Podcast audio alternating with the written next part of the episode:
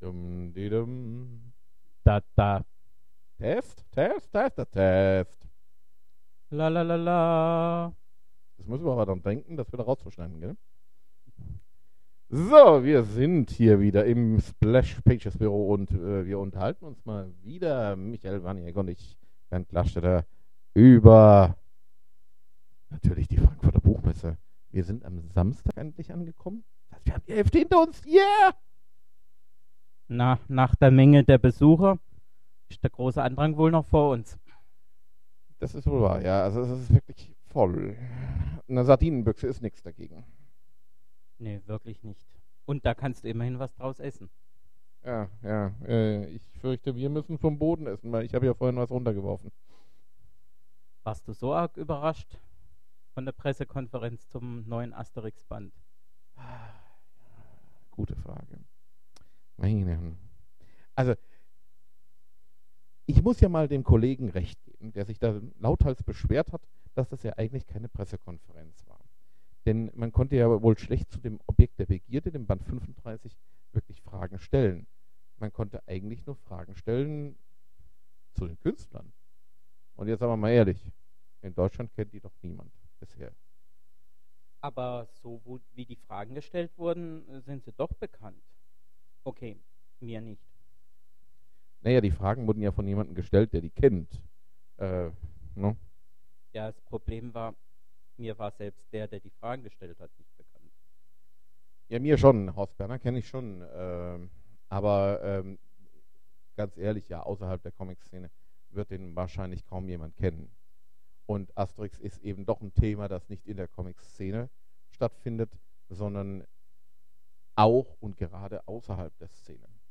Okay, ich gebe zu, Asterix ist Kulturgut. Ja, das auf jeden Fall. Nur hat man jetzt ein bisschen zu wenig davon gemerkt auf der Pressekonferenz. Ähm, es wurden so existenzielle Fragen gestellt, auch von den anwesenden Journalisten. Äh, hat er denn überhaupt eine Zukunft? Ja, liebe Leute, es kommt Band 35 raus. Es spricht alles dafür, dass er eine Zukunft hat. Komische Die, Fragen. Also. ehrlich gesagt, seit dem Landen der Marsianer in Zweifel gestellt wurde. Waren die nicht von der Venus? Ah, bin mir nicht ganz sicher. Müsste ich direkt nochmal nachlesen, obwohl den Band 33 will ich nicht wirklich nochmal lesen. Ich habe ihn gar nicht gelesen. Ja, siehst du, deswegen weiß ich ja noch nicht mal, woher die kommen. Aber das waren ja tatsächlich Außerirdische, das war schon unglaublich schlecht. Ähm, aber Band 35 wird, glaube ich, erst einmal gut werden. Warum? Es ist eine Reisegeschichte, das weiß man immerhin. Ähm, dass im Winter beginnt, ist erstmal nebensächlich. Es geht in ein Land, das noch nicht erkundet wurde, zu den Pikten. Die haben einen Riesenvorteil. Die Pikten sind ein ziemlich unbekanntes äh, Volk. Man kennt das auch aus der Geschichte nicht besonders. Äh, deswegen war das auch irgendwo äh, sehr witzig, als dann einer der Journalisten gefragt hat, ja, äh, gibt es denn da auch einen historischen Zusammenhang? Liebe Leute, wenn ein historischer Zusammenhang nicht bekannt ist, wo soll es den geben? Doch, einen gibt's. So. Also es wurde heute schon erwähnt, ich hatte das Glück auch heute bei der Pressekonferenz für Fans dabei zu sein. Und äh, da wurde gesagt, also es gibt einen historischen Zusammenhang. Scheinbar wird über Whisky bzw. den Vorläufer irgendwas im Band geredet. War, glaube ich, auch angeklungen kurz in der Pressekonferenz für die Presse. Ähm, aber ansonsten hat man ja wirklich nichts erfahren. Und es ist schon ein Riesennachteil, dass der Band erst am 24. Oktober rauskommt. Weiß man eigentlich, warum der 24.? Also ich habe zumindest in der Pressekonferenz für die Presse nichts erfahren. Hast du noch mal was bei der Publikumspressekonferenz erfahren? Dito, nichts. Das muss vielleicht irgendein besonderes Datum in Frankreich sein, das kann natürlich sein. Aber ähm, man hätte doch vielleicht ein bisschen internationaler denken sollen, gerade auch in Frankreich. Entschuldigung, die Buchmesse hier in Frankfurt ist sehr international. Warum hat man es nicht so timen können, dass es jetzt an diesem Wochenende rauskommt, dieser Band? Gerade äh, weil ja auch Asterix, so wie wir es gestern und auch heute erfahren haben, weltweit eines der besten laufenden Comics ist. Bis auf die USA. Stimmt. Äh, immerhin, die Startauflage liegt europaweit bei 5 Millionen Exemplaren. Das ist schon eine Hausnummer. Tja, ich hoffe, dass ich einen davon dann doch noch kriege. Ja, das bestimmt. ich glaube nicht, dass die 5 Millionen so schnell verkauft werden. Immerhin muss man bedenken, dass das auch so ein Titel ist, der ganz typisch auch ein bisschen am Kiosk liegt und dann so allmählich nach und nach von den Kids gekauft wird. Also es ist nicht so einer, bei denen die Kinder dann darauf warten, dass er rauskommt. Das sind die Comic-Fans, die darauf warten, die am 24. dann natürlich zugreifen werden. Ähm, ist irgendetwas noch genannt worden? Hm. Mir fällt nichts ein.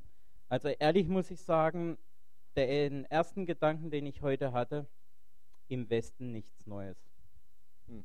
Ja, das ist wohl wahr.